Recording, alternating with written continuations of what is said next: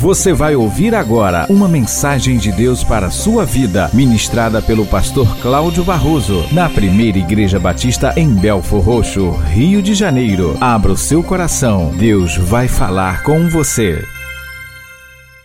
Malaquias capítulo 3, versículos de 7 a 10. Dá para estar no telão? Se você quiser, vai poder acompanhar a leitura no telão. diz lá a palavra do Senhor: Desde os dias de vossos pais, vos desviastes dos meus estatutos e não os guardastes. Tornai-vos para mim e eu me tornarei para vós, diz o Senhor dos Exércitos. Mas vós dizeis: Em que havemos de tornar? Roubará o homem a Deus? Todavia vós me roubais e dizeis: Em que te roubamos? Nos dízimos e nas ofertas. Com maldição sois amaldiçoados, porque a mim me roubais. Sim, toda esta nação. Trazei todos os dízimos à casa do tesouro, para que haja mantimento na minha casa, e depois fazei prova de mim nisto, diz o Senhor dos Exércitos, se eu não vos abrir as janelas do céu e não derramar sobre vós uma bênção tal, até que não haja lugar suficiente para recolherdes. E por causa de vós, repreenderei o devorador, e ele não destruirá os frutos da vossa terra, e a vossa vide no campo não será estéril, diz o Senhor dos exércitos, e todas as nações vos chamarão bem-aventurados, porque vós sereis uma terra deleitosa, diz o Senhor dos exércitos. Amados irmãos e amigos, é peculiar, é de nos chamar a atenção que este último livro da Bíblia, no Antigo Testamento, último livro, melhor dizendo, do Antigo Testamento, ele, entre outras coisas, ele trata de uma questão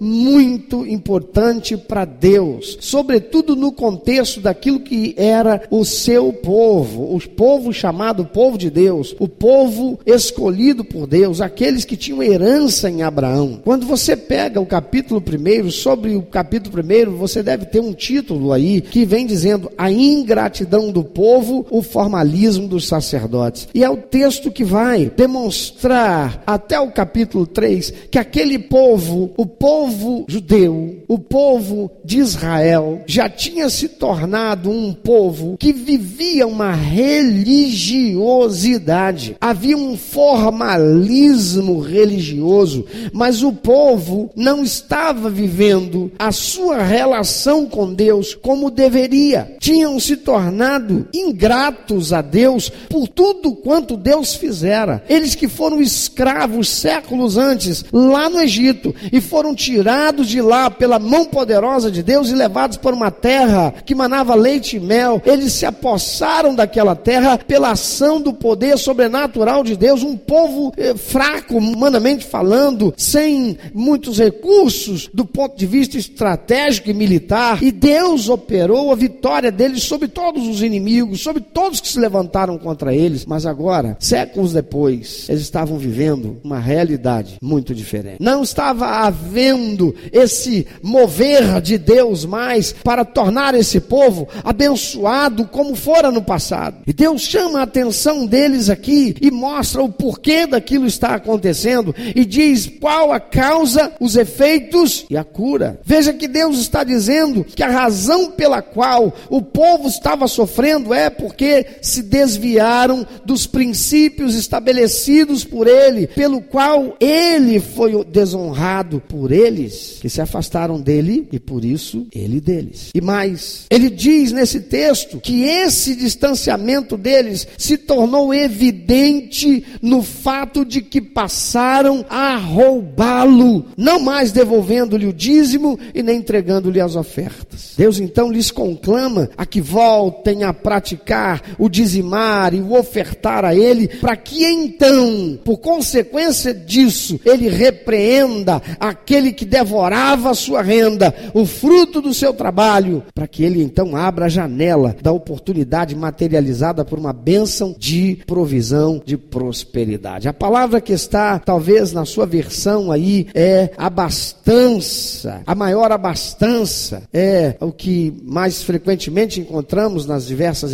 versões, mas a palavra lá no original é barakdai, que quer dizer prosperidade, uma provisão, como está traduzida nessa versão: não haverá lugar suficiente para recolher. Ele diz: Eu vou abrir as janelas do céu. Vocês podem até dar com medida, porque tudo que vocês derem será medido, mas eu vou abrir as janelas do céu, derramarei sem medida. Vocês não terão espaço para recolher.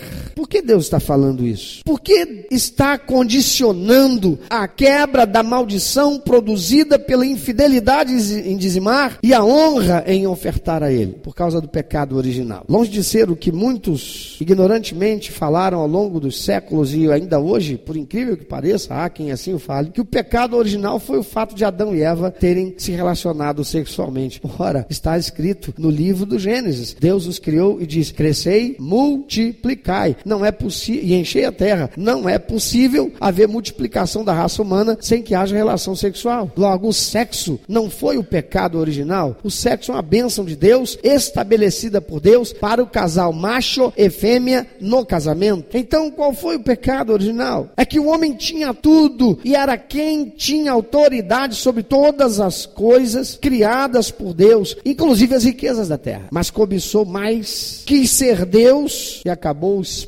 e destituído dos seus privilégios. Por causa desse pecado, Deus sentenciou que o mundo passaria a estar maldito por consequência disso. Você encontra em Gênesis capítulo 3, versículo 17. Veja o que diz lá. E Adão disse: Porquanto destes ouvidos à voz de tua mulher, e comeste da árvore de que te ordenei, dizendo: Não comerás dela, maldita é a terra. Por causa de ti, a terra se tornou maldita. Por ter pecado, dado ouvidos ao diabo, o homem passou a este por usurpação a autoridade sobre o mundo criado. A epístola de João, primeira, capítulo 5, versículo 19, diz o apóstolo: Sabemos que somos de Deus e que o mundo inteiro está debaixo do maligno. Evangelho de João, capítulo 10, versículo 10, o Senhor Jesus diz que o diabo, ele veio para roubar, matar e destruir. Como é isso? Roubar, que no grego é kleto, e daí vem a palavra cletomaníaco, a pessoa que tem mania mania de furtar, de roubar coisas. Ela nem precisa. É uma, segundo a ciência, é uma doença. Roubar aqui é invadir, tomar e levar embora aquilo que pertence a outro. Satanás veio e roubou a autoridade que Deus deu ao homem sobre esta terra e sobre todas as coisas. Ele invadiu a mente do homem com a sua sedução,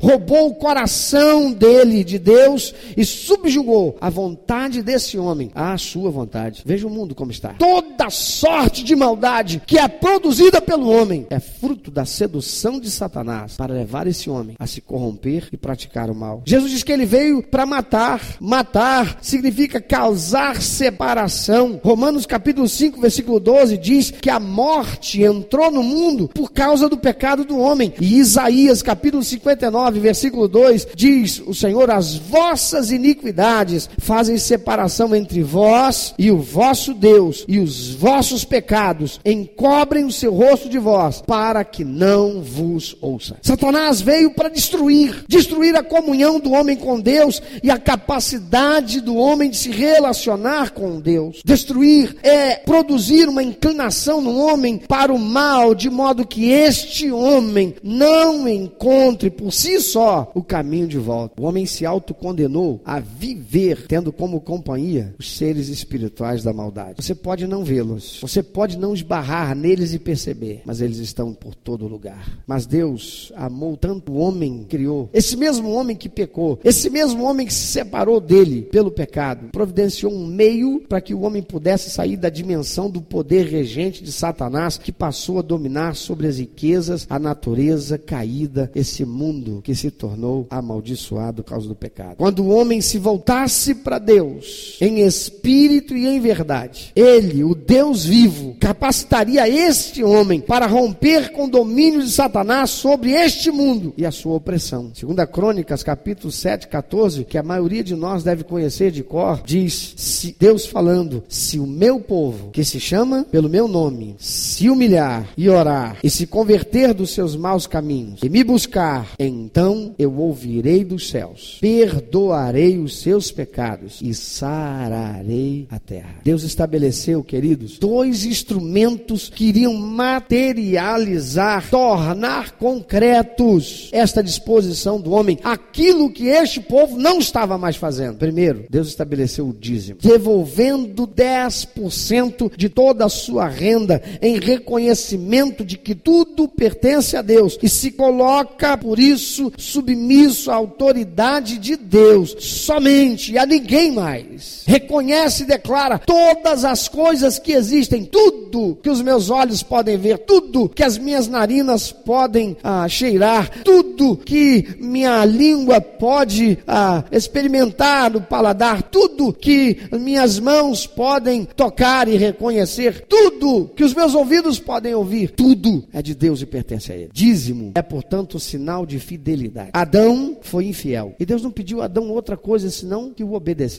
Deus disse: Adão, a única coisa que eu exijo de você, está vendo aquele fruto? Está vendo aquela árvore? Nunca, jamais toque nele. Ainda hoje, tem muita gente caindo na sedução de Satanás e tomando do fruto que Deus disse para não tocar. Você quer ver? Ainda hoje tem gente adulterando. Tem gente que se casou, mas olha para o fruto de outro, na outra árvore, cobiça, enquanto não tem no sucesso. Olha para a posição do outro e cobiça, e enquanto não derruba para tomar aquela posição, não sucede. É o pecado. Mas o pecado inicial, original, foi o de Adão em desobedecer a Deus e tomar do fruto que não podia. Agora, só existe um meio de ter de volta essa autoridade que foi perdida lá pelo nosso pai Adão e Eva e nossos pais e que trouxeram a maldição para todos nós, a infidelidade. E só é possível quando o homem é fiel em devolver a Deus o dízimo que por ele foi estabelecido. A segunda, o segundo instrumento que Deus estabeleceu é a oferta. Porque se o dízimo é devolver para Deus, é de Deus. Porque se tudo pertence a Deus, então 10% é devolver a ele, eu não estou dando nada. Por favor, ajude quem está perto para não esquecer, você não dá nada para Deus quando você devolve o dízimo. Então nunca mais diga eu dei o dízimo, porque ninguém dá dízimo. Você deve ouvir isso de muitos pregadores, que fulano dá dízimo porque tem que dar o dízimo, porque se dá o dízimo, dízimo não se dá, dízimo se devolve. Não posso dar aquilo que não é meu, que não é meu, eu tenho que devolver a quem pertence. Mas o segundo instrumento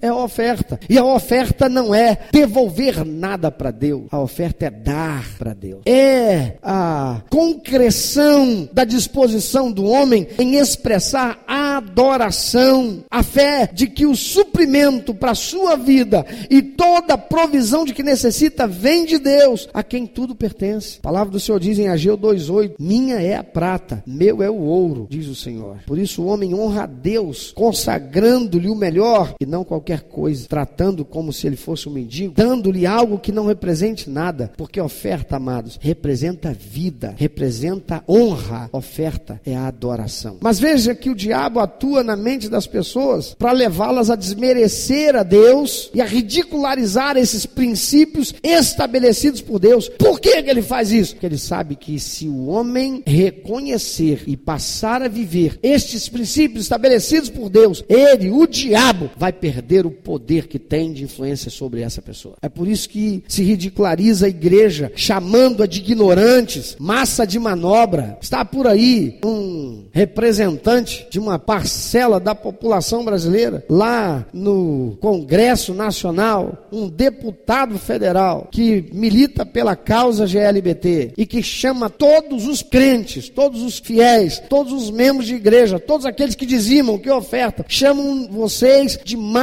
de manobra, de gente burra, de gente ignorante. Mal sabe ele que no meio dessa gente que ele chama de burra, de ignorante, nós existam juízes, doutores em direito e outras carreiras tantas, mas ele não está sozinho nisso. Há um tempo atrás, quando se podia ridicularizar e fazer aquilo que hoje chamamos de bullying na televisão contra os crentes, lá estava Chico Anísio a zombar dos crentes, para também dizer que os crentes eram nada mais, nada menos do que isso: gente burra, gente ignorante, massa de manobra, gente manipulável. Hoje não se pode fazer mais isso na televisão, então se usa da prerrogativa de ser intocável por ser um político dessa nação eleito para se ofender os crentes e dizer que nós somos, vocês são, tudo isso, ainda que entre nós existam juízes, doutores em direito e outras carreiras, tantas, medicina e tantas outras, e são todos ignorantes. E chama os pastores, ridiculariza chamando-nos de salafrários, intimidadores e lavadores de cérebros, manipuladores da fé para arrancar dinheiro dos crentes. Conquanto em parte isso seja verdade para alguns mercadores da fé, esses que falam de forma interessante, usando instrumentos da neurolinguística para dizer que agora estamos aqui no Mar da Galileia, onde pegamos aqui a água que tem unção de achar, porque quando você pegar dessa água, você vai achar tudo aquilo. Essas coisas tolas idiotas que infelizmente tem muita gente cai nelas. São os mercadores da fé. Porque para ser pastor, meu amado, qualquer um pode ser. Abre uma esquina ali, tá falido, tá perdido, não tem o que fazer, abre na esquina um buraquinho, se ele fala bem, daqui a pouco ele vira um, um lugar grande, quando vê só, vira uma potência. E tem gente que tem talento para isso, e não precisa nem ter conhecimento da palavra de Deus. Mas essa não é regra. E chamam a nós, os pastores, ofendendo-nos com esses, essas coisas caluniosas. Mas por quê? Porque se interessa a Satanás. Isso, porque quando uma pessoa recebe Jesus, queridos, quando ele vem a ser único, eterno, suficiente Salvador, essa pessoa verdadeiramente sai do domínio dos demônios que até então a sujeitavam. Ela não quer mais viver aquilo. Ela diz: chega para essa sujeira, chega para esse negócio de viver na mão de agiota, chega para esse negócio de viver preso e escravo do cartão de crédito, chega desse negócio de viver com essa inclinação para sexo que não me permite construir algo que, fique, que se mantenha, que seja perene, que vá adiante, que me realize. Qual é a área de maior resistência à palavra de Deus no ser humano? É quando o assunto é dinheiro. Não se quer ouvir nesse assunto. Algumas pessoas chegam a sair do culto quando o pastor vai pregar. Levanta e vai embora. E percebi que o pastor vai pregar sobre dinheiro. Vou embora. Não quer ficar. Interessante que ninguém desliga a televisão na hora da propaganda, porque propaganda é só para fazer você consumir, para fazer você consumir. Interessante que a maior parte da gente desse país, principalmente os evangélicos, deveriam conhecer a verdade. Vai lá na época de Páscoa e paga uma grana preta por um chocolate em forma de ovo e o preço que pagou por aquela coisa daria para comprar algumas caixas de bombom. E por 250 gramas de chocolate em forma de ovo, compraria-se talvez um ou dois quilos de chocolate e do mesmo fabricante, só que em barras. Mas ninguém se sente incomodado com isso. Ninguém se sente incomodado e não desliga a televisão. Ninguém se sente incomodado e diz: Eu não vou fazer parte dessa coisa, que é uma coisa motivada por espíritos imundos para arrancar de mim aquilo que é meu. E os homens estão dando, através desses mecanismos e tantos outros, e tirando daquilo que deveriam usar para honrar a Deus. Você quer ver? Faça agora uma análise sincera, reflita, rememore, passe agora em sua mente tudo o que você fez e de gastos que você fez, do menor ao maior, só esta semana, e diga para mim que você trouxe aqui nesse gasofilaço, na hora do momento de adoração, para dar a Deus como oferta, sequer aquilo que você gastou com supérfluo e aquilo que não te enriqueceu em nada esta semana. Isso para aqueles que vieram. E quantos nem se levantaram para trazer nada para Deus? Porque a palavra de Deus diz: ninguém apareça diante de mim para me prestar culto de mãos vazias, porque não vai ser culto. Não tem adoração, não tem culto. Eu não recebo. A área de maior resistência à palavra de Deus é quando o assunto é dinheiro. As pessoas estão dispostas a ouvir o que Deus tem a dizer, a não ser que toque no bolso delas. A última área da vida de um homem que se converte, adivinha qual é? O bolso. Essa é a última área a se converter. Deveria ser a primeira, porque ela representa, está diretamente ligada ao pecado original. A palavra do Senhor diz que o apego às coisas materiais, o amor do dinheiro, é a raiz de todos os males. Todos os males. E por causa dele, muita gente tem tido a sua vida destruída. Quando há resistência aos ensinamentos bíblicos sobre a fidelidade nos dízimos e a honra, a adoração, somente é possível através da oferta, Satanás acha a oportunidade que está buscando para ter domínio sobre a vida das pessoas. Ou não está escrito na palavra de Deus. Tomem cuidado, porque o diabo, vosso adversário, está onde? A vosso derredor, bramando como leão, buscando a oportunidade. Toda pessoa que é infiel, Satanás está no comando das suas finanças. Você é infiel para com a sua esposa, Satanás está no comando das suas finanças. Por quê? Porque você não vai ter nem para um lado nem para o outro. Vai vir em aperto. Você não é fiel ao seu marido, Satanás está no controle das suas finanças. Você quer, mas não vai conseguir. E se você conseguir, não será feliz. Você é infiel nos teus negócios, Satanás está no controle das suas finanças. Você pode ter muita grana e estar tá investindo e buscando fazer ganhar mais. Satanás está nas suas finanças se você usa de meios escusos para obter aquilo que você quer. Que Satanás está no comando das finanças de todo aquele que é infiel. E quem for infiel em qualquer uma destas coisas não será fiel a Deus. Não tem como. Mas toma cuidado. Se na maioria dos casos Satanás prende as oportunidades e não deixa que o homem usufrua dela em outras, para outras pessoas, ele mantém a pessoa numa riqueza material, mas obtida de maneira ilícita, roubando-lhe a paz e a alegria de viver. Alguém pode dizer, Delúbio Soares está no Manais, usufruindo daquilo que ele roubou? Alguém pode afirmar que aqueles que estão foram julgados, ainda que a infidelidade do juiz do Supremo tenham dado por questões políticas imundas, sujas, em que o diabo também está nisso, mas a culpa é deles, como a culpa é do homem, porque é o homem que escolhe fazer o que o diabo quer. Alguém pode dizer que eles estão usufruindo de uma boa? Alguém que gostaria de ser filho de um deles? Eu já ouvi gente dizer, claro que eu queria ser. Imagina, tô nem aí se meu pai é ladrão. O negócio é eu ter a grana e fazer o que eu quiser. Tolo, não sabe do que está falando. Desemprego, dívidas, falências e outros problemas fazem parte do dia a dia daqueles que sofrem a influência espiritual predominante de Satanás. É impressionante, queridos, que há pessoas que são capazes de viajar distâncias enormes, gastar muito dinheiro para ir até aquele bruxo,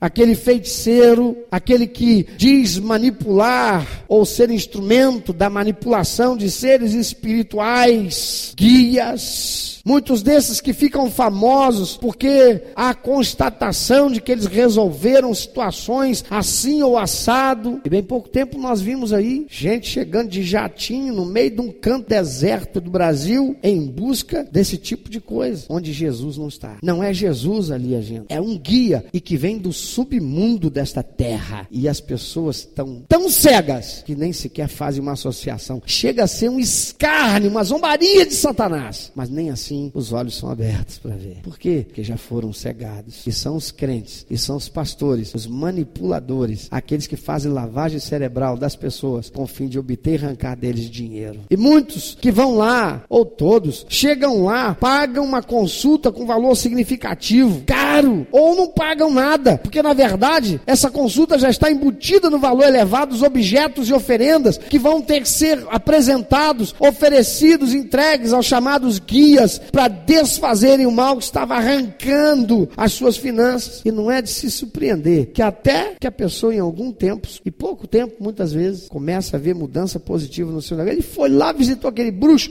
pagou aquela grana preta, fez aquele negócio lá, aquele despacho, aquela oferenda, aquele negócio todo lá, gastou uma fortuna naquilo. Algum pouquinho tempo depois, começa a experimentar mudança para melhor na vida financeira. E por que isso acontece? Porque o mundo, diz o Senhor, jaz no no maligno. O diabo está com autoridade. Ele tem poder sobre esta terra e todas as coisas criadas que foram primeiramente colocadas nas mãos do homem. Mas o homem pecou, passou tudo isso para a mão do diabo. Amados, o mundo jaz no maligno, ele tem poder sobre riquezas. Ele está controlando o poder político e financeiro do mundo. E eu quero te perguntar: o mundo está indo para melhor ou para pior? Roubar, matar, destruir. Belfor Roxo está indo para melhor ou para pior? Roubar, matar, destruir. O que é que acontece? O diabo dá com uma mão para este e vai retirar com a outra. Há uns anos atrás, eu estava procurando uma casa para morar e já tinha passado por aquela casa muitas vezes. Me interessei, a placa estava lá, alugo, e eu bati e fui atendido. Falei com a proprietária, uma casa muito bonita, uma piscina na frente, casa de dois andares, com um jardim, a entrada de garagem, cabiam uns três carros, uma área de convivência com churrasqueira. E eu falei, bom,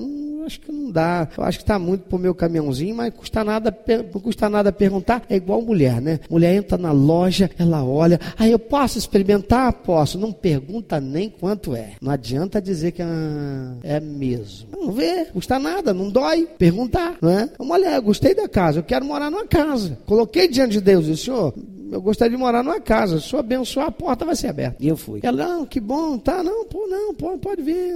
O senhor faz o que? Ah, eu sou pastor. Ai, que bom que o senhor é pastor. Porque esta casa está precisando de oração. Falei, é, acho que o negócio não era para aqui, não. Mas quando ela disse, esta casa está precisando de oração, o Espírito Santo disse, não é esta casa, são todos aqueles que moram aqui. Qual é a história daquela família? Ela era amante de um homem, se tornou amante dele. E como amante desse homem, ela acabou tomando esse homem da esposa. Esse homem comprou aquela casa maravilhosa, quatro quartos, um deles suíte, dois andares, duas salas, uma escada indo para o outro lado, dois, três banheiros, dependência de empregada, lavanderia, montou um casarão para ela. Mas passado um tempo, ela engravidou com um filho, pegou o marido da outra. Com o tempo, ele trabalhando numa área que para ganhar aquele dinheiro todo, ele fazia parte de uma máfia na área de saúde, que vendia superfaturado para prefeituras. Ela tinha lá a sua atividade profissional e ganhava o seu dinheiro. Também fazendo coisas na área da maracutaia. É a especialidade do casal. Ela agora passando um perrengue tremendo. Por quê? Porque aquele que antes era o tudo para ela e por isso ela tirou daquela outra mulher de quem ele era casado ou com quem ele era casado e não se divorciou. Ela vivendo como amante dele. Hoje em dia seria ah, contrato de união estável. Não tinha nada no nome nem dele nem dela, nem aquela casa. Era tudo no nome de um terceiro, porque tinha que ter um laranja. Ele já arrumou uma terceira. E agora ela começou a passar por aquilo que a, a esposa passou porque ela entrou na história desse camarada. O relacionamento deles virou um inferno. Briga em cima de briga. O menino, o filhinho, o garoto não podia ficar sozinho dentro da casa. Via demônio para tudo quanto era lugar. Tinha medo de ficar sozinho em qualquer canto da casa. O menino dormia e acordava gritando e gritando horrivelmente e despertando todo mundo da casa, porque o menino estava sendo atacado por os demônios que já estavam ali. Aquilo virou um antro. Ela se tornou tão irada com esse amante, esse companheiro, que foi para o centro espírita. E lá no centro espírita, ela fez um trabalho para matá-lo. E não é que quase conseguiu? Não fosse ele ter descoberto e foi para um outro centro espírita para fazer um trabalho, para desfazer o trabalho que ela fez para matá-lo. E ficou um demônio lutando contra o outro. Vai lá, eu vou matar. Não, eu vou defender.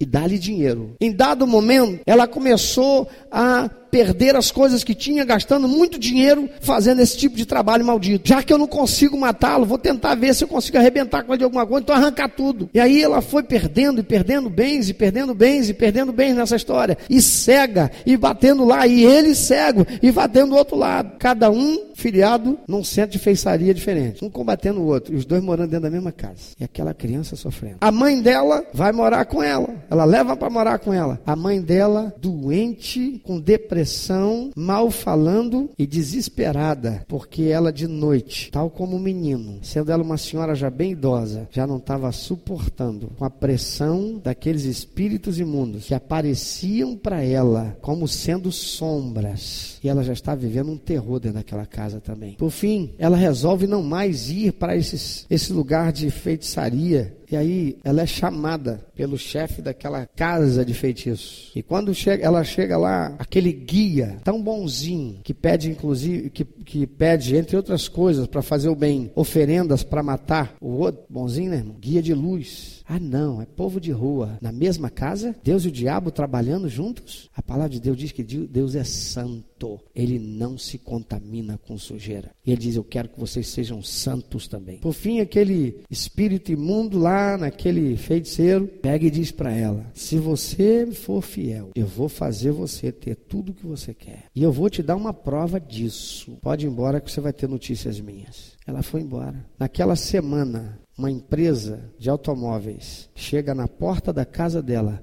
com um carro zero quilômetro. Quem que mandou para ela? O amante. Ela olhou, ficou impressionada. Falei, ui, ele ainda me ama. E aí passa uma pessoa por ela. Ela está recebendo o carro. Passa uma pessoa por ela, não conhece, não sabe quem é. E aí aquele espírito imundo incorpora naquela pessoa e vira para ela. Sabe quem está falando contigo? É, sou eu. Eu não disse para você que ainda esta semana você recebeu uma notícia boa? Está feliz com o que eu te dei? Quantos já andaram por aí e viram estampado no carro por trás, dizendo assim: Seu fulano foi quem me deu? Antes eram os crentes para dizer assim: Foi Jesus que me deu. Agora você anda por aí e você vê aí: Seu fulano que me deu. Dona fulana que me deu. Quantos já viram isso? O diabo tem poder para fazer isso. Porque diz a palavra de Deus que ele está com domínio sobre as coisas criadas por Deus nessa terra. E este domínio que ele exerce sobre as coisas criadas é porque ele exerce esse domínio sobre o ser humano que usa esse domínio, eh, usa estas coisas para fazer cumprir a vontade dele e o tem como Deus. Eu falei de Jesus para aquela mulher, ela já estava em desespero. Ela disse: está vendo esse carro aí? Foi ele que me deu. O senhor vem falar de Jesus para mim? E eu perguntei para ela: foi ele que te deu. E por que, que você não tem paz? E foi ele que te deu. E por que, que você não tem felicidade? Foi ele que te deu. E por que, que ele não te deu harmonia? Foi ele que te deu. E por que que o seu filho, você está gastando de rios de dinheiro com psicólogo e psiquiatra? Foi ele que te deu. E por que que ele não te deu a paz para o seu filho? Foi ele que te deu. Mas sua mãe está vivendo nesse desespero. Por que que ele também não cura a sua mãe? Foi ele que te deu. Mas você e seu companheiro continuam vivendo nessa miséria de relacionamento. Foi ele que te deu, mas eu entrei aqui e você disse: que bom que é um pastor, porque esta casa precisa de oração. Porque é isso que o diabo faz. O ser humano olha para as coisas, o ser humano cobiça as coisas, e tal como Adão, os homens estão por aí, firmados nas coisas materiais e sendo infiéis a Deus. E quanto não estão procurando o diabo, porque ele dá. Enfermidade, drogas, divórcios, sucessivos relacionamentos que não se estabelecem, pensões de filhos e ex-esposas, alimentando a corrupção, gastando dinheiro com isso, até a destruição e desgraça é fruto daqueles que andam em infidelidade com Deus e agarrado às coisas materiais mas não tem o coração, não tem a alma, não tem o seu ser voltados para Deus. Os anões do orçamento, os políticos e empresários enriquecendo através da corrupção e opressão aos pobres, e o fim deles é vergonha. Perde um filho em condições trágicas. A crente também perde filho em condições trágicas. Sim, perde. Mas olha para eles. De que vale tudo o que conquistam por meios ilícitos? O que vale tudo o que constroem roubando de Deus. Quanto crente está vivendo uma vida miserável. Quanto crente está vivendo uma vida sem alegria. Quanto crente está vivendo em opressão. Quanto crente que vive parece que está sempre na gangorra. Uma hora está aqui, outra hora está lá. Uma hora está aqui, outra hora está lá. Não se estabelece.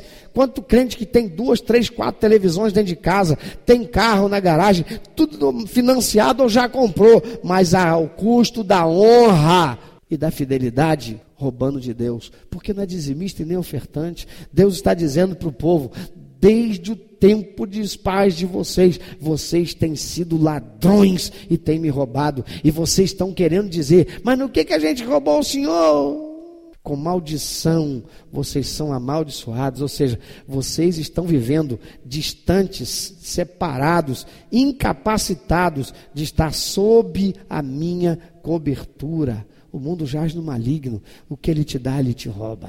Não há paz, não há equilíbrio, não há satisfação. Talvez você ficasse extremamente aborrecido se eu primeiro tivesse pregando essa palavra e o momento de entregar dízimos e ofertas fosse depois. Mas esse momento já passou. E o que você trouxe para Deus? E o que você gastou essa semana em besteira? Eu não estou falando naquilo que você investiu no lazer seu da sua família. Eu estou falando gastar em besteira. Porque tem gente. Você vai, onde você prefere passear? Shopping. Shopping é lá lugar de passear? O que você tem para ver? Vitrine. E o que? Apelo para consumir. Se não entrar numa loja e comprar, não passeou. Tem gente que não satisfeito, ainda vai lá para a televisão, TV a cabo. Tem nada interessante para ver. Vá lá para aquele canal de ah, que fica fazendo venda de coisas por, online. Vai para vai a internet. O shopping não precisa ficar lá parado esperando por você, não. Agora o shopping vai dentro da sua casa. Internet. Basta você ter cartão de crédito. Ah, não tem cartão de crédito? Não tem problema. Você tem CPF?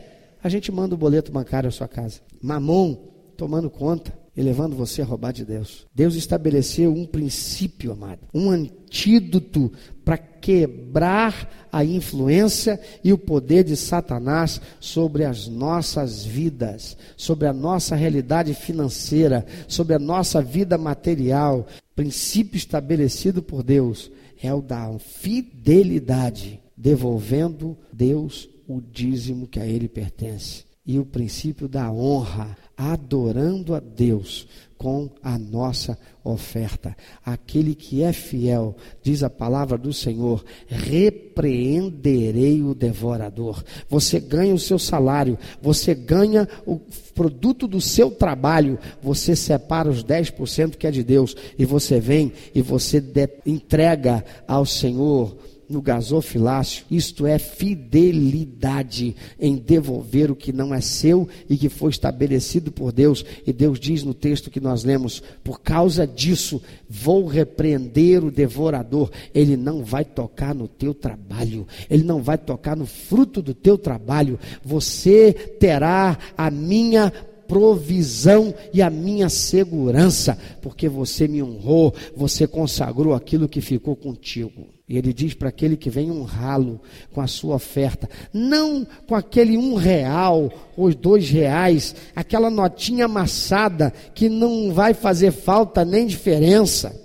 Eu não estou falando daquele que só pode dar dois reais, porque Jesus disse daquela viúva pobre que só tinha duas moedinhas, ela deu mais do que aquele que trouxe muito. Mas eu estou falando daquilo que você deveria ter dado a Deus como expressão de honra e não deu. Você preferiu dar para o ventre e em coisas que não te satisfizeram e em coisas que não te enriqueceram e roubou de Deus. Porque roubou de Deus se eu não estou deixando de devolver o que é dele. Você devolveu o que é dele, mas você deu o que para ele? Porque eu só posso dar daquilo que é meu. Tem gente que diz: "Ah, mas eu já dei o dízimo". Dízimo se dá? Dízimo o quê? Se devolve. Tem gente que diz assim: "Mas aí vai fazer falta". Mas a palavra de Deus diz que estes são os princípios estabelecidos por Deus, para que o poder de Satanás, que tem o poder sobre as coisas nessa terra, não prevaleça sobre a sua vida. E Deus diz para aquele que me honrar, não com tristeza, nem por obrigação ou por necessidade, porque Deus ama aquele que dá com alegria, aquele que vem e dá com excelência, não aquilo que não vai fazer falta, mas aquilo que expressa fé. A promessa de Deus é: farei as janelas do céu se abrirem e será derramada sobre você uma bênção tal que não haverá lugar suficiente para recolher. Tem gente que pensa assim, então eu vou pegar, vou fazer o seguinte, eu vou pegar aqui, vou fazer um cheque, meu salário é mil reais, eu vou dar quinhentos reais para Deus de oferta. Então Deus vai fazer vir aí, sei lá, no mínimo uns dez mil. Fica esperando sentado, porque vai acontecer. Ou não é o que ele está dizendo? Não haverá lugar suficiente para recolher. Pastor, você não falou uma asneira, não uma besteira? Não, falei não. Se o que você está fazendo é honrando a Deus com o teu melhor, 10 mil talvez seja pouco. Porque Deus está dizendo que não vai ter lugar suficiente para recolher. O problema está que você acredita, você pensa que aquilo vai ser nessa semana. Hoje é domingo, eu honrei a Senhor, eu dei o meu melhor. Eu falei 500 reais, irmãos, eu poderia ter falado 5 mil, eu poderia ter falado 50. Amém? Não estabeleci valor para nada aqui, amém? Não estabeleci valor para Deus abençoar ninguém, amém? Isso é apenas um referencial de exemplo, amém? Senão daqui a pouco vão dizer, tá vendo, pastor lá, tem que ser 500 reais, eu tenho cinco, o cinco é tudo que pode ser o meu melhor, não é isso não. Mas o problema é que a pessoa vem, é domingo, ela vem, consagra e adora a Deus, ela fica esperando que naquela semana tudo isso aconteça de uma vez, e não é assim. Sabe por que não? Porque Deus não quer corromper você, Deus quer te fazer abençoado abençoado. A provisão de Deus é na nossa vida. Se ela não vem de uma vez só, ela vem. Você conhece a história da galinha de ovos de ouro? Tem gente que olha para Deus e pensa em Deus como sendo a galinha dos ovos de ouro. Eu vou entregar a minha oferta, depois é só abrir a galinha, vai estar tá tudo lá. Você prefere beber a água toda de uma caixa de dois mil litros? Ou você prefere beber a água toda de uma caixa de dois mil litros e mais a água que não para de vir da SEDAI? Hã? Não ouvi, vou falar de novo, acho que vocês não entenderam. Você prefere beber a água toda de uma caixa de 2 mil litros? Ou você prefere beber a água toda de uma caixa de 2 mil litros, mas que não deixa de ser suprida pela SEDAI? Ah, é? É disso que Deus está falando. Ele não está dizendo que ele vai te dar uma caixa de 2 mil litros de água para você se satisfazer. Ele está dizendo que ele vai encher a tua caixa e não vai deixar de cair nela, vindo da fonte que é o trono da glória dele. Mas isso é para quem sabe e quer honrar a Deus, sendo-lhe fiel. Aquele que quer ser liberto do domínio daquele que está dominando sobre esse mundo que se tornou tenebroso por causa da cobiça que levou o homem ao pecado. Isto é, para aquele que quer ser liberto e ter a sua vida transformada, reconhecido de que porque não foi fiel a Deus, e porque não viveu uma vida de honra com Deus, e porque não adorou a Deus, e porque não foi fiel a Deus, está vivendo agora a opressão do diabo, e diz: Mas eu vou, vou virar essa mesa, eu vou entregar minha vida para Jesus, e eu vou passar a viver pela honra e pela fidelidade. A promessa de Deus é: repreenderei o devorador. O devorador está devorando a tua casa, meu irmão.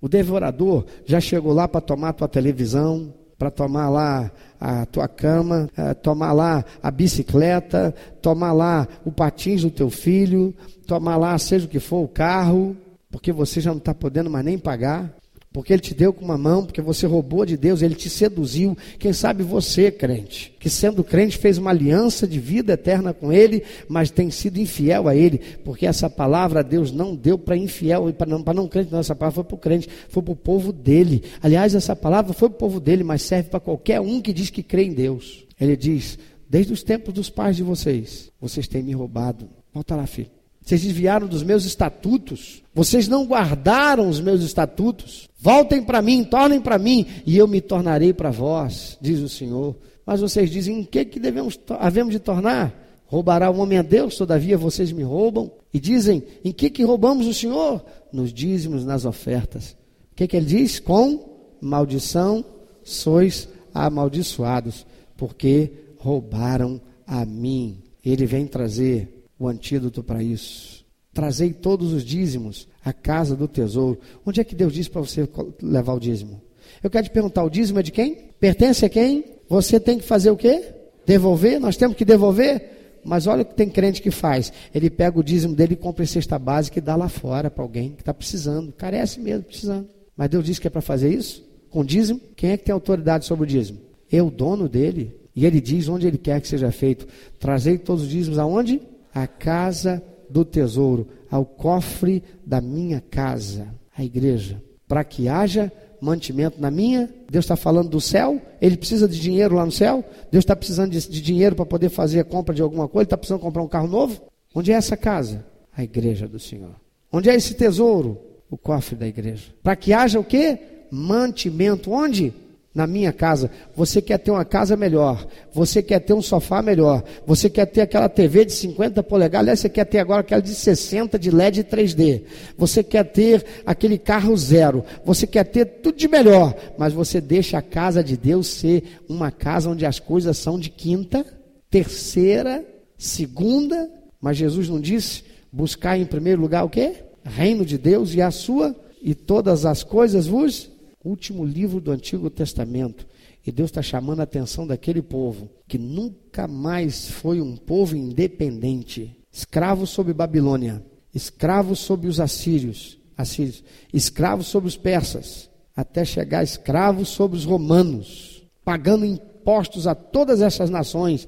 Por quê? Porque eram infiéis com Deus e não aprenderam. E Deus diz, está dizendo para mim e para você hoje, quer quebrar o domínio de Satanás sobre a sua vida, sobre as tuas áreas, a área financeira da sua vida, então entrega o teu coração para o Senhor. Faz uma aliança de vida eterna com Ele, em Cristo Jesus, e seja fiel.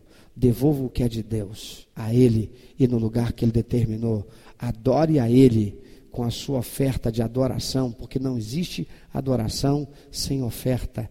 Fé sem obras, diz o apóstolo Tiago, ela é o que? Morta. Você diz que crê em Deus, mas na hora de você obedecer a palavra dele por crer nele, você diz: não vai me fazer falta. Mas interessante, que se fosse para curar a sua enfermidade, se fosse para curar a enfermidade do seu filho, para barganhar com Deus a cura de uma enfermidade, você não viria trazer? E não é isso que tem um monte de gente entrando nessas igrejas que prometem isso? Porque Deus, Ele é obrigado.